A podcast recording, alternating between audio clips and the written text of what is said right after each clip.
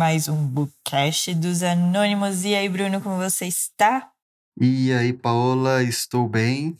Pelo visto, nós conseguimos postar sem nenhuma censura, porque é, aparentemente estava sendo proibido ler livros. Então, esperamos um pouquinho, mas o canto 8 foi postado com sucesso, por isso conseguimos aqui com maior velocidade postar o 9 antes que ler livros sejam proibidos. e é pois é, é isso aí. Bom, enfim, fomos sortudos. Por enquanto, né? Não ah, sabemos for. até quando seremos sortudos uhum. assim de poder ler livros. Então, aproveitem, pessoal, e leiam Ilíada e Odisseia, porque vocês precisam Conosco. fazer isso. Exato. Leiam e acompanhem conosco, porque vocês precisam fazer isso. É necessário para o bem da humanidade. Aliás, já deixa aquele joinha maroto, se inscreve no canal e fique esperando atentamente aos próximos episódios. Exatamente. Nós quase sempre esquecemos de fazer isso, não somos bons de merchan, mas você sabe que deve fazer sempre. então faça no vídeo passado também, que nós não falamos, provavelmente.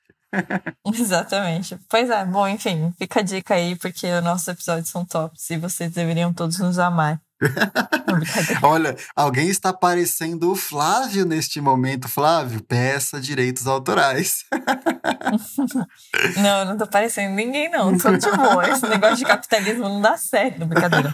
Sou capitalista fazer igual. Capitalista desde que eu nasci. igual a. Igual a, a, a cubaninha. É, cubaninha. Eu tava pensando nisso, mas é. Gratiluz. Gratiluz. É isso aí, então vamos começar o capítulo no, o capítulo canto 9 da Ilíada, porque nos acomete a divina inquietação. Eu achei muito incrível este começo do, do canto, Paola, porque como nós falamos no canto passado, eles tratavam tudo como deuses, né? E disse, logo no comecinho do capítulo, que a divina inquietação acometeu a eles. E, e, é muito engraçado isso, eu não, consigo conceber. Assim, eles não tinham. Tem uma aula, inclusive, que o Flávio comenta lá na plataforma do censo. Mas eles, eles, a todas as palavras deles eram relacionadas a isso, né? Alguma divindade fez alguma coisa. Enfim, e assim tudo começa, tudo era Deus. E eles começam a, a sua assembleia, a sua reunião, porque a divina inquietação atingiu novamente Agamemnon na sua noite que deveria ser para descansar. Ele estava lá inquieto, nervoso e chama, convoca os aqueus para uma assembleia. Nós vimos no capítulo passado, no canto passado, melhor dizendo, que os aqueus fugiram dos troianos após os maus agroros de Zeus. Então eles foram obrigados a fugir para junto das suas naus e batalhar ali pela segurança das naus até que escurecesse.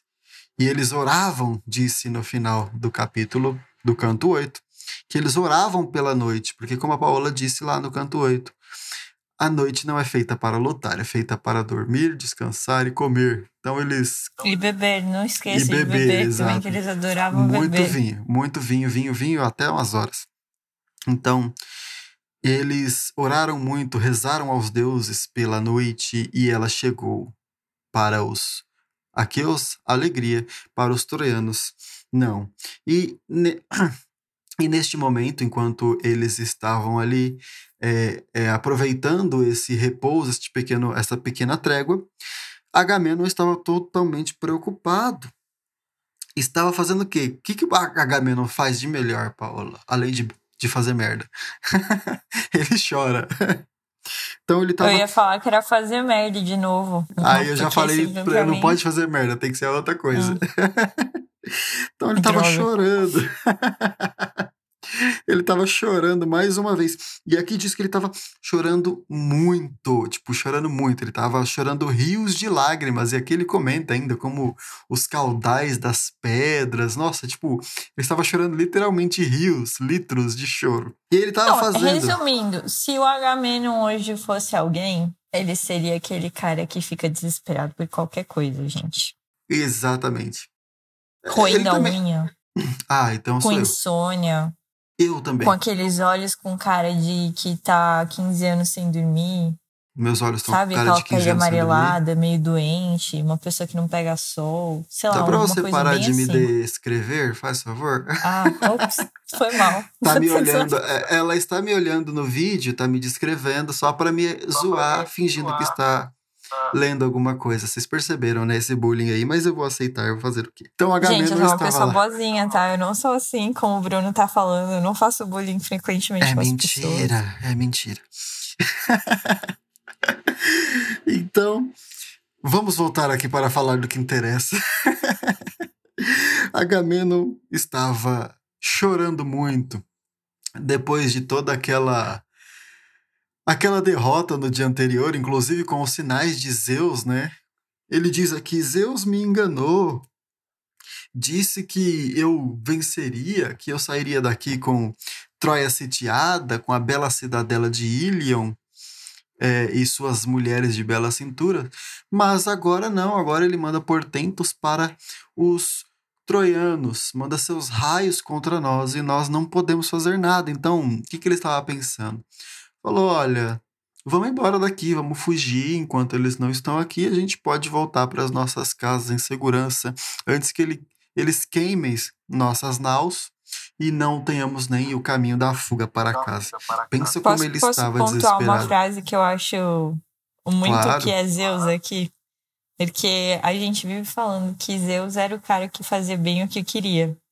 E dá a sensação de que a gente tá falando isso sem que os troianos ou os argivos entendam isso, né? Mas é que ele fala assim: é assim o bel prazer de Zeus de supremo poder. Ou seja, ele faz o que ele quer e a gente sabe disso. Então vamos cascar fora daqui antes que esse doido mata a gente aqui, gente. Pelo amor de Deus, vamos sair fora. Mas É. não. né? Exatamente, eles sabem, eles sabem disso melhor do que qualquer pessoa, né? Porque 10 anos de guerra, vou te falar, não é nada fácil. Nós tivemos a Guerra dos 30 anos que nos lembram até hoje. Todos os maiores filósofos comentam dessa guerra como uma, sendo uma das piores. Então, 10 anos de guerra ali, um terço dessa Guerra dos 30 anos, é algo bem, diria, complicado. Ainda mais que é uma guerra como não é as guerras é, é, diria até nem da Idade Média, né? Era, uma, era um massacre doído, dolorido, para dizer o mínimo. Mas então Agamenon convoca a assembleia, faz esse chororô todo e fala: ó, melhor a gente voltar para casa, vamos todo mundo embora aqui porque não tá dando certo. Capaz que a gente morra e a gente não, ou não consiga nem fugir para a nossa casa com as nossas naus, porque Heitor provavelmente vai colocar fogo nelas. É, é- é, eu vou dizer, viu? É, é triste, ô, ô, ô Paola, ou, ou não é triste uma coisa dessa com Agamenon? não, não é triste, Ah, era, era isso que eu ia falar. Eu tô achando meio hilária, não tô achando Não é triste. eu, triste, tô, não. eu tô me divertindo com isso. não. é divertido ver esse filho da mãe assim. Olha, eu vou te dizer, antes de ler Ilíada e Odisseia, eu torcia. Assim, quando começava é aquela coisa, a gente já vai torcer para quem a gente sabe que ganha, né? Então, a gente não é burro, vamos torcer para quem ganha. Depois de ler, principalmente por causa da Odisseia, eu, beleza, vamos continuar torcendo. Mas olha, você começa a, a ler Oresteia de Ésquilo, por exemplo.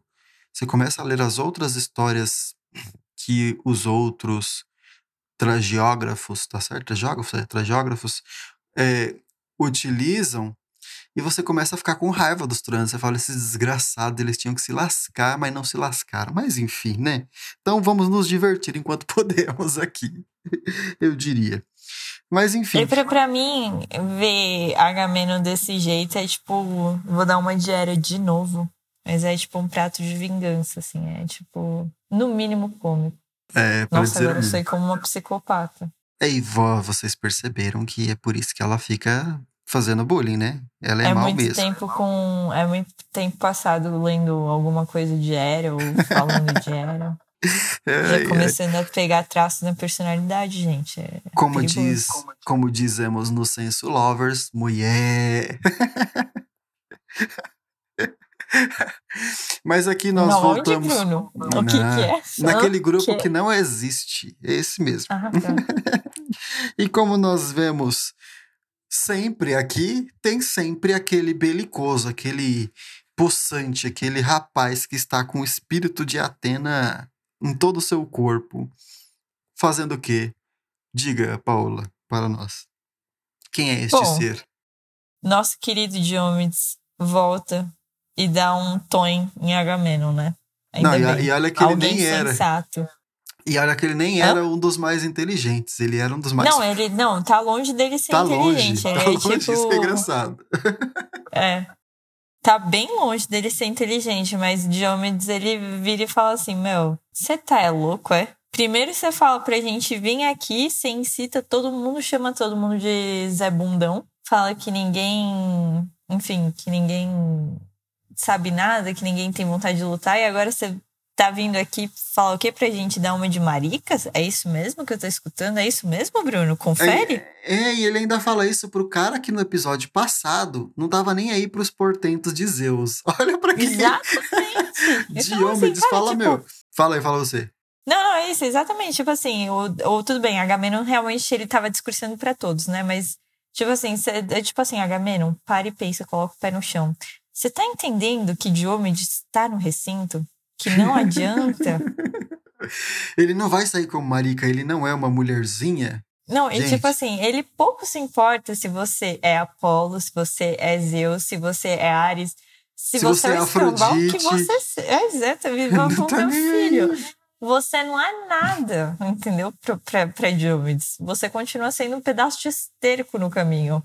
E Diomedes, Exatamente. e Diomedes responde mais ou menos desse jeito pro Átrida, não é mesmo, Bruno? E olha que mais engraçado, Paola, porque nós lembramos naquele capítulo quando Agamenon estava incitando as hostes a guerrear após Paris ser é, usurpado da guerra por, por Afrodite, né, ali naquele embate com Menelau. E aí ele vê Diomedes lá, diríamos, profundo, meio parado, e ele humilha Diomedes. Nós lembramos daquele episódio. E Diomedes fica o quê? Ele fica quietinho, ele não responde nada. Ele responde como? Com ações, como um homem deve fazer. Todos os Exatamente. capítulos posteriores àqueles Diomedes arrebenta todo mundo. Ele, ele arrebenta, não tem como falar, ele arrebenta. E aqui ele tem a sua doce vingança, né? Porque ele falou: Ó, você veio, falou um monte de mim, falou que eu não servia pra nada, que eu era o primeiro a ir pra comer, mas o último a ir pra guerrear. Agora você viu aí tudo que eu fiz, ó. Você viu o tanto de falange que eu desbaratei, o tanto de gente que eu matei. E agora você vem falar que a gente é pra fugir? Tá me tirando. Ó, faz assim, ó, Agamenon, pode. E ele fala assim: pode ir você com suas naus, elas estão aqui do lado. É só você embarcar e ir embora. Eu, isso, com as suas naus, oh meu Deus. Ela, você pode ir com as suas naus e eu ficarei aqui com o meu povo, ou seja, ele ficará com o amigo dele, o outro rei da sua terra, e com o seu povo, enquanto Agamenon pode ir embora com todos os aqueus quiser. Ele fala, ele vai ficar sozinho, sozinho, ele e o povo dele contra os, os troianos. Pensa num cara Exato. que era perigoso, velho.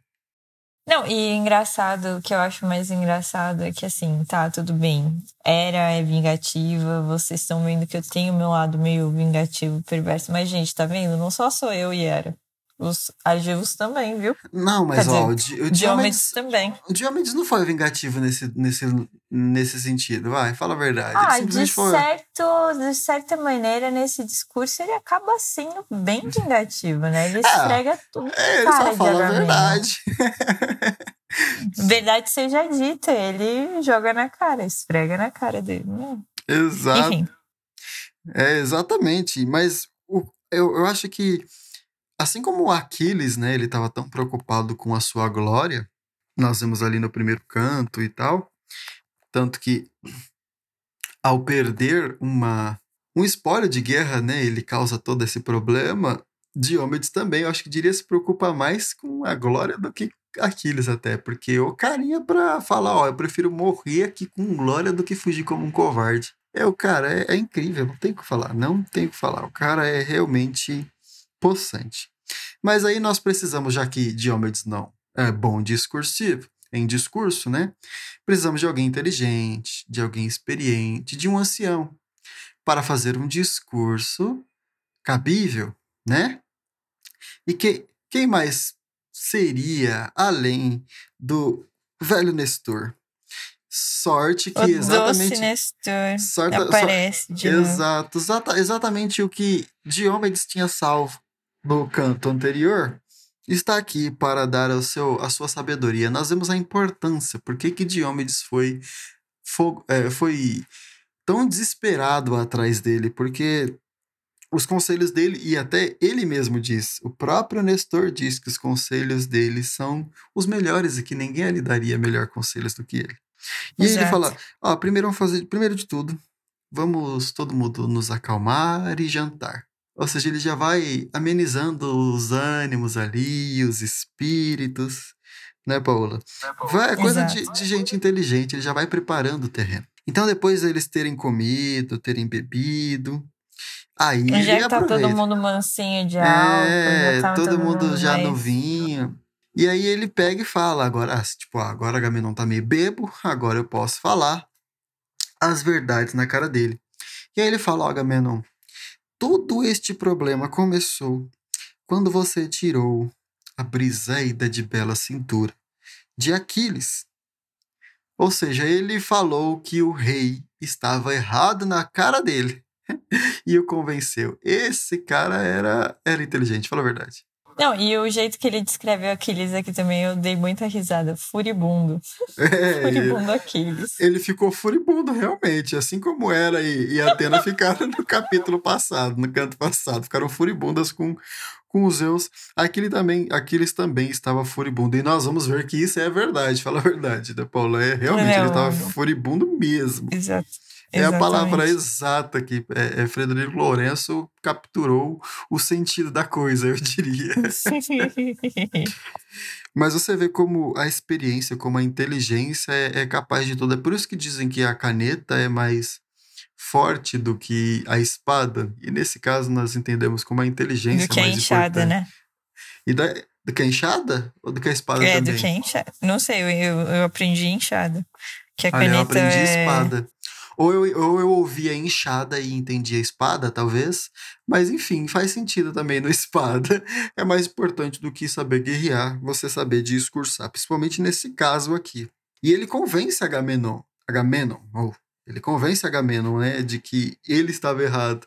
Olha que incrível. Agamenon tão orgulhoso, né, tão altivo, nunca tá errado, nunca aceita. Tanto que o, o próprio discurso de Calcas, no primeiro canto, lá quando ele fala para Agamenon que é por causa de Briseida que ele mantém e não Briseida não, Criseida, que ele mantinha e não havia devolvido para o pai dela, todo aquele aquelas doenças acometiam os aqueus.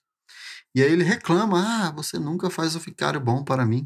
Agora não, agora ele acata, ele aceita. Na verdade, acho que todos os de Nestor ele aceita, né, Paula? É. Era, era a experiência, né? Era a experiência. Em pessoa era, era Nestor. Enfim, e aí chega aquela parte que eu fiquei abismado. Eu falo, cara, esse maluco era rico, velho. De verdade, esse maluco era rico. Nós vemos aqui que, acho que foi no final do canto 8, se eu não me engano, os aqueus se os aqueus não, os troianos neste caso, se assentaram em assembleia, né, ali à noite, para ver o que eles fariam na manhã seguinte, porque eles estavam próximos de conquistar, de conseguir colocar fogo nas naus dos troianos, dos gregos, Dos perdão, argivos. dos aqueus. argivos, dos aqueus, enfim, Danos, como vocês quiserem danos, os chamar. exato. E, e ele percebeu que estava perto da guerra, então ele vai ali, fica, ele não volta para a cidade dessa vez e faz uma assembleia. E diz que eles se assentaram em mil fogueiras de 500 pessoas, mais ou menos isso, né, Paulo? Acho que era mil, mil fogueiras isso. de 500 pessoas. Então vocês imaginam quantas pessoas tinham ali para guerrear a favor dos, dos troianos. E disse ainda que os gregos tinham mais pessoas do que isso. Era muita gente, era mais gente, para vocês terem uma ideia, do que os persas tinham na Batalha de Salamina. É, eu tô sussurrando xerxes aqui. Exato, é ele mesmo que sofreu aquela derrota vergonhosa de 50 Não, naus. E o mais bizarro, aqui, voltando a colocar parênteses, é que toda vez que eu penso em Xerxes, me vem aquela cena escabrosa do Rodrigo Santoro. Que, não, que, aquele filme, pelo amor de Deus, enfim. Fecha parênteses aqui, voltei a. Pelo amor de Deus, em que sentido? Eu fiquei curioso agora. Pelo amor de Deus, sentido bom ou sentido Que ruim? coisa horrorosa, cara horroroso lá, Ah, daquele sim. jeito. É, quando ele estava, Não, pelo amor diríamos, de Deus, aí, tipo pelos assim, o deuses Alexandre de. Moraes caberia perfeitamente no papel. também. STF, te amamos. Por É. favor, Chico, corte essa parte do podcast. Brincadeira. Não, ai, ai, não fui eu que falei. E nem a Paola. Não ouviram nada daqui. Enfim, continuemos. Então, Gente, eu tô igual de homens, por mim. Aqui eu tô belicosa. Não, brincadeira. gente, ela tá corajosa, hein? Eu não vou dizer nada. Enfim, né? Continuemos aqui antes que sejamos presos. Brincadeira, brincadeirinha. Brincadeira, Mas. Brincadeira. Enfim, eu que eu digo aqui que ele era muito rico, eu comparei ainda o, as falanges dos, dos troianos por causa disso. Os, os gregos, além de ter muito mais, Agamenon tinha mais ainda, porque, tipo, ele era o que tinha mais de todos, né? Ele era o que tinha mais de todos ali. Por isso que ele era o rei, ele mantinha o cetro, porque ele era o que tinha É, mais mas bens. lembrando uma coisa, Agamenon quando parte pra lutar contra os troianos, ele não vai só com essencialmente só os argivos, né? Ele Exato, ele chama todo os mundo argivos e, e demais é, clãs, sei lá, não, clãs não é a palavra certa, mas é, demais. Demais reinos, é, né? O certo é mais demais é, reinos. E reinos que se. que, Que eram aliados. compartilham da mesma ideia. Sim, tantos mirmidões de Aquiles Exato. e etc. Então tem Sim, muita gente, mas não é só riqueza de Agamenon. É Sim. uma riqueza meio compartilhada, um negócio meio. Sim. Não era só a riqueza dele, mas ele era o mais Exato. rico. Não, mas E- ele era muito rico. Ele era, era, mais muito rico. Não, eu concordo e- contigo. é sério, exato. quando vocês veem eles falando o que, que ele era capaz de dar, porque Nestor convenceu ele de que a culpa era dele por ter deixado Aquiles daquele estado, né, nervoso, furibundo, como a Paula falou. E Agamenon falou: beleza, eu concordo, então eu vou fazer assim: eu vou me retratar com Aquiles, devolver Briseida e vou dar mais um monte de riquezas. Mas olhem só as riquezas que ele pretendia dar. Olhem só. Sete trípodes não fundidas, ou seja, é, intactas, diríamos assim, de ouro maciço. Olha que coisa incrível. Sete. Ele daria 10 talentos de ouro, 20 caldeirões, 12 cavalos. Uma coisa que me deixou perplexo era perplexo mesmo, gente. É, eu tô imitando o Huawei agora. É, como os cavalos eram caros naquela época. Por que Ainda, vocês né, são. é, ainda são, mas olha só. Porque ao mesmo tempo que ele fala que vai dar 12 cavalos, ele oferece sete cidades. Olha isso. É. Tipo, cavalo valia muito, velho. Valia mais do que uma Exato. pessoa, porque ele falou que daria 20 troianas quando eles Não, e não é, não é cavalo, tipo, qualquer cavalo. Eram É, os cavalos mais- de guerra que. Uhum. ganharam prêmios de velocidade, exatamente. Era, eram os cavalos, Eram tá os Tipo cavalos. assim. Não, e você vê, Bruno, que ele sabia que ele havia feito, tipo, uma cagada com Uhum. H maiúsculo desde o começo, que agora ele vai se redimir com tudo que ele tinha. Eu não vou dizer que é tudo que ele tinha, porque, poxa, Não, se- é, mas assim, se ele- mas ele se redime com muita coisa aí, tipo, tenta se redimir com Aquiles com muita coisa, até porque também ele sabe que ele está salsifufu, né? O Serginho Malandro ia gostar muito desse, dessa situação de Agamenon, assim, ia dar um pouquinho de risada da cara dele. Exatamente. Olha, eu tô pegando dados aqui, ó. Olha, de 2011, eu não achei mais na- nada mais novo, mas um único talento de ouro, em 2011, valia 60 mil reais. Em 2011, gente. Então coloca hoje, tá? A valores astronômicos. E ele daria 10 talentos de ouro para Aquiles. Daria sete mulheres de, de Lesbos, Lesbos, né? Lesbos, Lesbos, Lesbos, incluindo que eram as Briseida, né? mulheres mais bonitas de toda a região. Isso, Ah. incluindo Briseida, que ele tinha pegado, tinha pego de Aquiles e causado toda essa discórdia. 20 troianas, um navio ou uma nau de recheada de ouro, assim, Aquiles poderia entrar em Ilion, pegar, encher uma nau de ouro e, e de prata, e aí depois só que eles iriam dividir o restante dos despojos. Gente, detalhe, só, só um detalhe aqui, Bruno. Relembrando que Aquiles, ele é apegado a Briseida, até porque é um ser humano, obviamente, mas assim, eu digo assim, ele gosta muito de Briseida, ele a ama muito, e ele deixa exatamente, extremamente claro que não há nada nesse mundo que poderia substituir Briseida. Quando ele tem aquele aquele choramingo pra Lá mãe dele lá pra canto. Tétis. Sim. Então que fique bem claro que apesar de tudo isso que o nosso querido ah, Agamenon tá oferecendo, ah, parando pra pensar em termos de cabeça de Aquiles, isso não vale absolutamente nada, né, Bruno? É, e ele vai. De, Aqui- Aquiles vai deixar claro na resposta a isso, né, Paula? Exatamente. É, Exato, também Mas- tem isso. Mas olha só, é, é muita coisa. Ele ainda daria uma das filhas dele em casamento para Aquiles e daria dote pela filha. Tipo, Aquiles poderia escolher a mais bonita que ele quisesse. Lembrando que. ah, nossa, o nome da. Clitem, Clitemnestra, que é a esposa de Agamenon, ela é irmã de Helena. Clim, não é? Cli, é, Clitemnestra. Clitemnestra. Eu tenho T. tenho T, sei lá. é um nome bem estranho, gente, mas é isso aí. Lembrando que ela era irmã de Helena, ou seja, ela provavelmente era muito linda. Então, os filhos, as não, filhas peraí, dela não é só irmã, eram gêmeas, né? Mas Helena É, era mais bonita, que fique claro. Fique claro, a Helena é Helena de belos cabelos. Mas, Elas eram gêmeas, mas elas não eram univitelinas, elas eram de dois. Bom, Ovos. saco uterino diferente, foda-se. É, meu Deus. é. Enfim, mas é, com certeza era linda, né? Com certeza. Então, as suas filhas também eram lindas. E além disso, ele daria um Será dote. que ela era loira? Ah, eu não sei. Provavelmente. Provavelmente naquela região ali.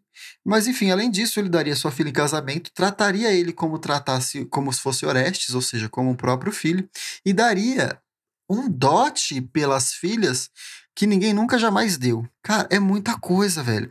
Quando ele falou sete cidades e de pessoas que tratariam Aquiles como rei, meu, como você dá sete cidades pra alguém, gente? É sério, eu fico abismado. Bruno, sabe que? Sabe como se chama isso na, na, na- minha interpretação? Hum. Desespero. Ele sabia que ele estava para perder a guerra.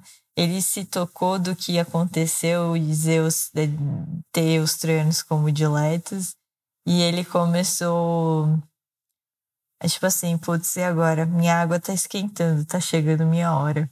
Eu também acho, né? com certeza fica um desespero, mas ao mesmo tempo eu não acho que ele daria mais do que ele mesmo teria depois disso, na é verdade. Eu ainda acho que ele, vai, vamos supor que ele daria uns 40% que ele tinha, você não acha? O máximo ali, pra ele continuar sendo o maior detentor de, de riquezas. Ah, cara, mas nessa aí, se Ulisses conseguisse ganhar a guerra pra ele, a gente, a gente tá aqui, tá divagando muito, tá? Não, não, Não é não assertivo. briguem com a gente. É, exatamente. É, se Ulisses conseguisse vencer a guerra pra ele, você tem de levar em consideração Ulisses que Ulisses seria um campeão moral e, e de tudo. Então, tipo assim, mesmo que ele desse. Tipo assim, se Ulisses ganhasse a guerra, Você tá falando de Ulisses ou. Aquiles nesse momento? ou eu tô falando Aquiles. Ah, eu tá. falei Ulisses, gente, Então, foi mal. tudo- Eu tô tudo que ela falou é minha. Aquiles. É, Aquiles. Eu tô viajando aqui. Se Aquiles ganhasse a guerra, o que que aconteceria? Ele precisaria se unir a Aquiles como modo até, até mesmo da, da, da redenção. Então, ele dá mais do que 40% do que ele tem, dá toda a glória, toda a honra e ainda dá a filha dele em casamento e falar que vai tratar como filha, é tipo assim, tipo assim, pelo amor de Deus, me salva, porque eu sei que agora eu estou ferrado e eu preciso muito de você e eu te dou tudo que eu tenho e ainda finge ser um bom irmão, um bom amigo, um bom qualquer coisa, porque eles não são irmãos, eu sei. Mas enfim, e ele meio que. Isso chama desespero na minha. É, enfim, eu diria, eu, eu sei, mas é, é muita, muita, muita coisa. Eu vou te falar, viu? É coisa pra caramba, eu fiquei abismado. Enfim, e aí, depois de Agamenon discursar dessa forma, decidir que vai se retratar com Aquiles e oferecer tudo isso, Nestor diz que ele mesmo vai escolher os arautos. E olha aqui, eh, são detalhes que a gente sempre pega, né?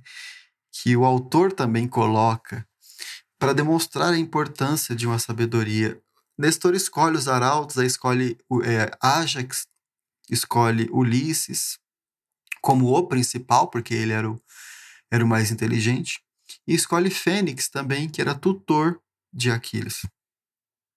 Enfim, eles vão lá até Aquiles, e essa parte eu achei interessante, Paula. Eles encontram Aquiles. Estavam apenas Aquiles e Patroclo ali naquela na cena, né, diríamos assim. E Aquiles está tocando lira e cantando. Olha só Bom, que assim, engraçado. Né, vamos ser bem francos, é a cena de Aquiles de sempre, né? Ele sempre tá muito tranquilão, na boa, até o episódio que tiram Briseida dele. É, pra você ver. E assim, cara, eu fiquei. Ele tava tocando lira, velho. Tipo. E fala da lira, que tinha as cordas de prata e etc. Assim, tipo, aquela opulência de sempre, né? Mas enfim. E, e, e olha só, depois que Nestor escolhe os arautos, quando Aquiles os vê, ele levanta com a lira na mão, espantado, e Aquiles diz: Ah, vocês são todos os meus é, prediletos, os que eu mais estimo. Cara, olha como Nestor era inteligente, velho. Fala a verdade, Paola. O velhinho miserável. Ele mandou exatamente que ele sabia que eram os prediletos de Aquiles, para tentar convencer. E aí Aquiles levanta lá com a lira para para de fazer o que faria, né? Ele estava fazendo ali, tocando a lira. Patroclo estava esperando ele terminar de tocar, mas ele para para receber os amigos. Eles ele manda... arrumam a mesa para entrar é... todo mundo. Não, mas faz que... um. Outra coisa ah. incrível, ele manda Patroclo pegar o vinho, né? Preparar o vinho. Enquanto Exato. Patroclo prepara o vinho, ele faz o quê? Prepara a o carne. jantar. E fala, até demonstra como que ele corta, que parte que ele pega, de qual carne. Gente, isso aqui era o livro didático dos gregos, não tem como.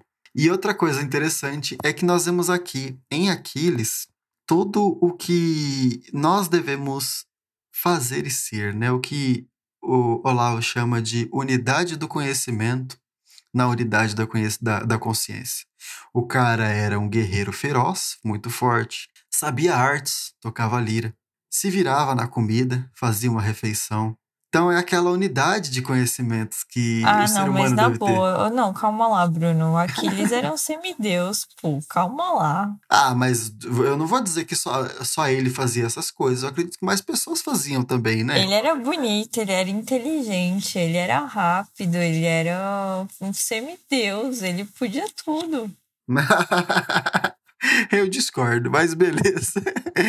Eu acho que outros, outros seres humanos também eram capazes disso. Ulisses, por exemplo, que não era semideus, com certeza era capaz disso. E nós veremos. Ulisses era um ponto fora da curva. Ah, ó, ó, tá começando a ter, é, como se diz? Ah, esqueci a palavra, mas enfim. Está começando a ter e pontos fora da curva. Ah, Menelau, por exemplo, Menelau fala que ele era inteligente, por exemplo. É só, enfim. né, também, porque forte ele não era. Mas olha, todos eles preparavam comida e etc. Eu diria que, que é algo assim, cultural, mas eh, nós vemos isso nos filósofos gregos principalmente. Mas havia essa unidade, eles sabiam muitas coisas e não apenas eram especialistas como nós temos hoje, né? Só especialistas e não sabe de mais nada. Mas enfim, Por são apenas. Não pode ser especialista são apenas em, detalhes. em cozir pode, não brincadeira.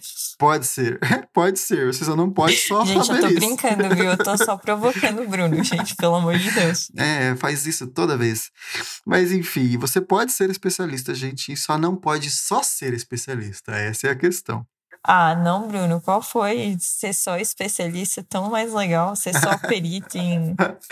ser só perito em. Exatamente. Em física. Eu sou, tipo, o, o zica da zica em física.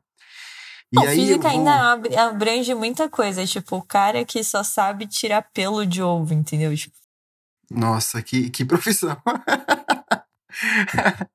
Mas, enfim, é o que o Flávio disse que, na, até na, na formação, quando você é especialista apenas, você começa a tratar toda a realidade de acordo com aquele funil da especialidade.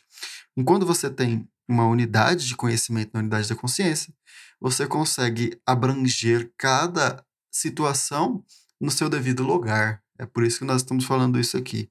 Mas enfim, são apenas detalhes que a gente pega na própria vida de Aquiles. E aí, após preparar toda a comida para que todos comam lá, quem vai tentar convencer? Obviamente, né? Porque Nestor, ele, ele falou em cada um em específico. Diz que ele falou. Eu imagino que ele pegou no rosto, assim, Paula, de cada pessoa, que ele, de cada arauto que ele mandou, e foi falando olho no olho, porque ele falou, tipo, ele falou nos olhos de cada um. E principalmente, tipo, em especial para Ulisses, ou seja, era o líder ali da expedição. Então, Ulisses tenta convencer Aquiles ele fala tudo, né, o que aconteceu, menciona que Agamenon está disposto a remediar e fala todas as coisas que Agamenon daria para ele, mas ele diz o principal: mas se isto não for o suficiente para você, se você se, sua, se todos esses, esses tesouros não abrandem sua raiva, então que pelo menos se compadeça de nós. Olha só, tipo, compadeça de nós que somos teus amigos, que estamos sofrendo. Já que os tesouros não, não lhe são válidos, pelo menos que a nossa vida lhe seja, né, Paula? É forte, fala a verdade. É tipo isso. Não, ele pega realmente no calcanhar ali, né? É, eu não diria que ele acertou o calcanhar, porque senão eu acho que ele teria conseguido. o, que, o que não foi o caso, né? Porque Aquiles Só não recusou. queria perder o trocadilho. eu imaginei. Aquiles recusou. E ele. Engraçado que ele, além, além de responder isso, ele, ele faz todo um discurso de que Agamemnon podia é, levar esse tesouro para qualquer pessoa que ele quisesse que a vida é mais importante do que qualquer tesouro. Acho que nesse tempo que ele ficou parado ali, ele conseguiu dar, dar uma filosofada e falou: não, a vida é mais importante do que qualquer tesouro. E Agamenon, ele sempre faz isso, ele, nós.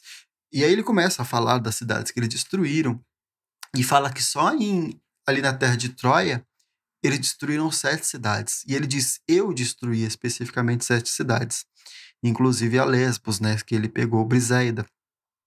E que ele fala que Agamenon era injusto, porque de, ele, todos eles, né, principalmente Aquiles, ia lá nos dianteiros, guerreando contra é, os guerreiros de cada cidade, e Agamenon ficava para trás só para receber as coisas. E aí, depois de receber. Resumindo, apenas... Aquiles deu uma choramingada pro, pro, pro Nestor pra não. Pro se Ulisses, fez no caso. difícil.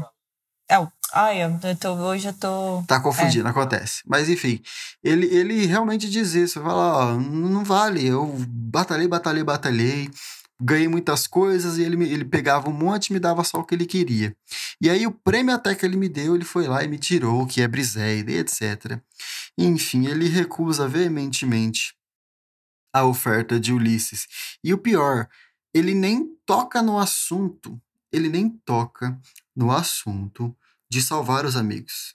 Ele só lembra da raiva que ele estava de Agamenon e de que nada que pagasse valeria a pena. Não, Valeria e você vê que ele tá com tanta raiva que ele dispensa até mulher, né? Tudo bem Exato. que Briseida é um caso à parte, mas ele vira e fala: Não desposarei a filha de Agamenon, filho de Atreu, nem se fosse com a dourada Afrodite, nem se com a dourada Afrodite ela competisse em beleza. Ou seja, meu filho pode estar tá vindo pintado de ouro, de prata, do que você quiser. Eu não quero saber de nada desse cara. Exato, e ele começa a filosofar na vida. Ele diz, né, que as coisas podem ser conquistadas novamente. Ele era capaz disso, com certeza, de invadir outras cidades e conquistar. Mas ele diz que a vida, depois que vai, não tem o que fazer. Cara, é profundo aqui, foi profundo. Apesar de não pensar nos amigos, é realmente a verdade. Mas ele já estava lá. Que, meu, mas, depois de já guerrear Bruno, tanto. Mas, Bruno, na boa, assim, tipo, os amigos foram lá pra tentar dar aquela. Mexer com, com o sentimental. É, porque eles também, se eles não quisessem mais, eles cascavam fora de Agamenon lá e ficavam lá com a honra manchada e deixavam Diomedes lá é, brigando, Brigando com sozinho. todo mundo. Exato, brigando sozinho. Tipo, ia todo mundo embora. É, Eu, pelo que eu conheço desses rapazes, eu acho que isso não era Não, possível eu acho que não acontecer. aconteceria isso. né? sei, Mas assim, zoando. né? Enfim. E aí, depois disso, eles percebem que Ulisses percebeu, tipo, e, ele- e é engraçado que eles falam que todos ficaram espantados, porque ele se exprimia de maneira veemente, né? Tipo, olha, gente, ele não vai. Então é obrigado Fênix a entrar em cena, né? Fênix que era o mestre ou o tutor de Aquiles, assim como nós vemos que Aristóteles foi de Alexandre o Grande, neste caso aqui Fênix era o tutor de Aquiles, e aí ele começa a contar de Aquiles, de quando ele era criança, na, derrubava vinho na roupa de Fênix na criancice dele. E é engraçado que Fênix conta a própria história, né? O, o autor, ele, ele não deixa essa, essa ponta solta. Ele conta como, tipo, peraí, tipo, do nada esse cara chegou aqui e, e agora ele é, ele é tutor de Aquiles só porque precisa pra história? Não, gente, ele não, é Não, jogado. não é não. Ele não é Exato. jogado à toa. ele não é jogado à toa aqui. Fala todo o contexto dele. Demonstra que o pai dele estava lá é, entrelaçado com uma amante. E a mãe dele, desesperada que isso acabasse, falou para ele que se deitasse com essa amante para que o pai não quisesse ela mais, né? A detestasse.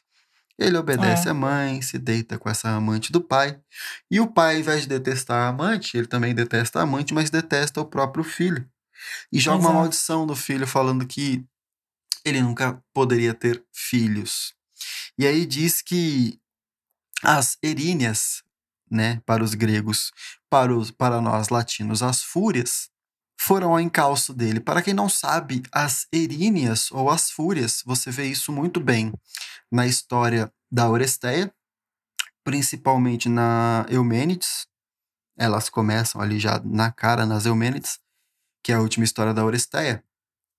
Elas são a, as deidades que tratam dos casos de família, diríamos assim. As deuses que tratam dos casos de família, exato. Exato, elas são as umas das deusas mais antigas, desde antes de Zeus até.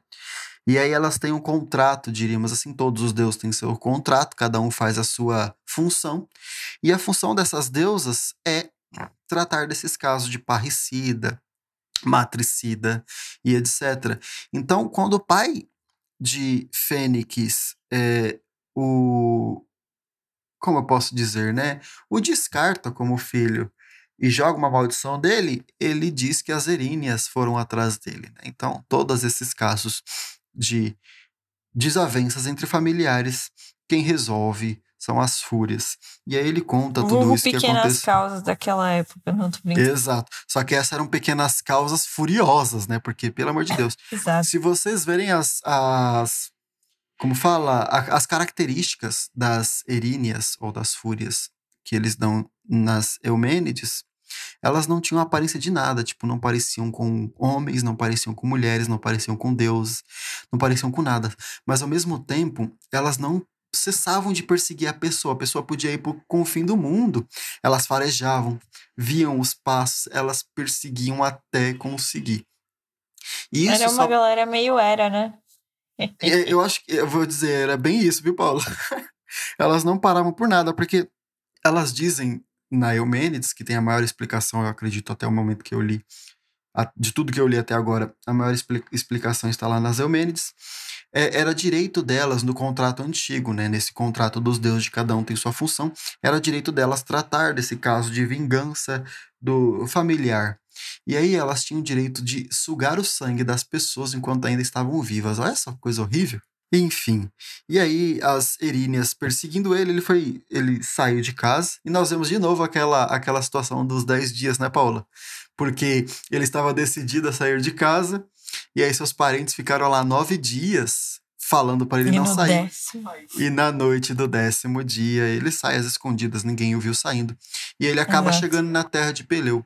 Na terra de Peleu, pai de Aquiles, que o tratou como filho, deu terra para ele, fez ele um comandante e também tutor de Aquiles. Então, por isso que Nestor manda ele também, porque sabia desse contato praticamente de pai. Tanto que Aquiles chama ele de paizinho, né? Era Paizinho isso que eu ia ancião. comentar agora, que ele vira e fala, Fênix, paizinho ancião, criado por Zeus, a coisa mais fofa, meiga, vinda de um homem zarrão daquele.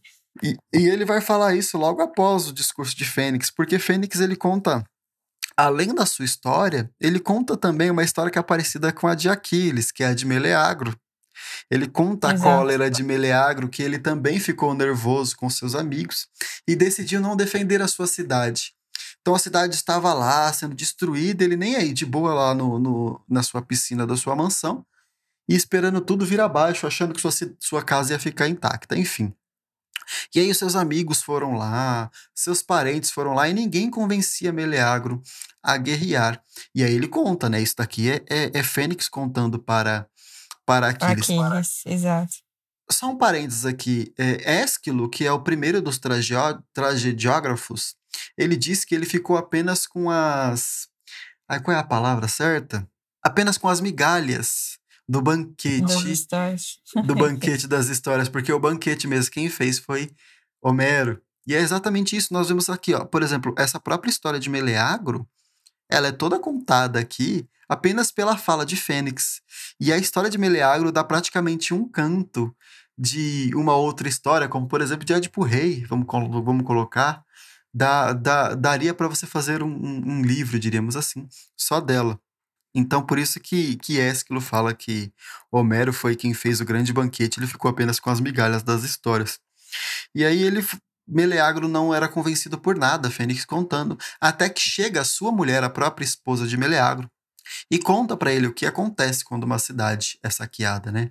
E ela fala que os filhos são levados, as mulheres também são levadas, são levadas como o escravas. O fogo destrói a o cidade, fogo destrói as tudo. os homens são chacinados. Exato. E aí ele percebe os males que acometem a cidade e decide ajudar os seus os seus amigos. Então, ele conta essa história toda de Meleagro para tentar persuadir Aquiles, falando tipo assim, Aquiles, ó, se você não nos ajudar, como Meleagro ajudou sua cidade, tipo, Heitor vai vir, colocar fogo nas naus e nós não conseguiremos fugir. É isso que você quer? É isso que você deseja que aconteça conosco? E aí Sim. ele termina a história. Não, brincadeira.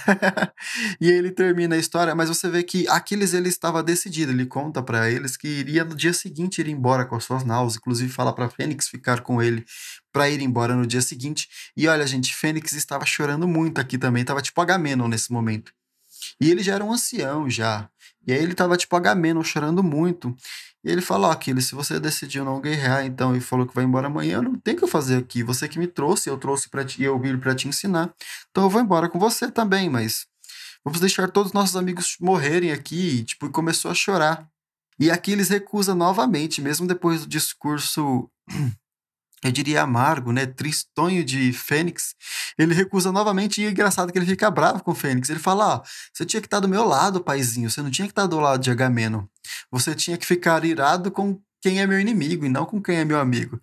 Meu, pensa no molequinho mimado. Fala a verdade, Paula. Ô, moleque mimado. Ah, não, mas na boa, Bruno, eu dou 100% de razão para Aquiles. Mudou de ideia? Não, Ou no caso de Agamemnon? Não, é, no caso do Agamemnon, tipo, o Agamemnon, não, tudo bem, tem os amigos aí, que Aquiles não tá pensando muito, mas, meu, Agamemnon teve, tipo, Aquiles teve sua, sua honra roubada, tipo, ele, ele passou como meio assim, um papel de corno, corno manso, ninguém ajudou ele, ninguém nem foi se prostrar lá para conversar com Agamemnon e falar, oh, você pegou muito pesado com Aquiles e tal. E agora chega, tipo assim, o pessoal lá e bate na porta, oh, então, você não quer ajudar a gente? É, então, eu, eu entendo isso também, mas ao mesmo tempo eu penso assim, beleza, não tá pensando no Agamemnon? Pensa nos amigos, velho, não tem jeito, pelo menos nos amigos. Mas o negócio é isso que eu tô falando, tipo assim, os amigos não pensaram muito no, no coitado, né? Pois é, é, é complicado, eu vou te falar, viu? Mas aí, depois de Aquiles recusar novamente e falar que belo seria para mim que prejudicasses quem me prejudica, respondendo para, para Fênix, quem faz o discurso dessa vez é a Jax Telamônio. E aí ele fala, Laertes, criado por Zeus, Ulisses de meu Ardis. E aí ele fala, ó, vamos partir porque parece que vai se cumprir a. não vai se cumprir a finalidade do, do discurso que nós fizemos até agora e o caminho que nós percorremos até aqui. É, não tem jeito, esse coração desse, desse Aquiles é selvagem demais. E é engraçado que Ajax, ele fala, pessoas, é, elas são, ah, nós vemos até isso na Bíblia, né, nas cidades de refúgio, por exemplo, e ele começa a discursar lá, fala, ó, mortes, pessoas que mataram outras recebem dinheiro e, e esquecem, né, da, do seu nervosismo. É, o resgate são pagos para resgatar outras pessoas e também esquece de seu nervosismo.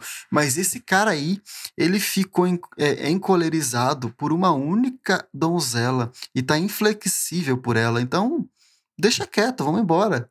Tipo, ele, ele coloca as claras que a cólera de, de Aquiles era, era totalmente descabida, sabe?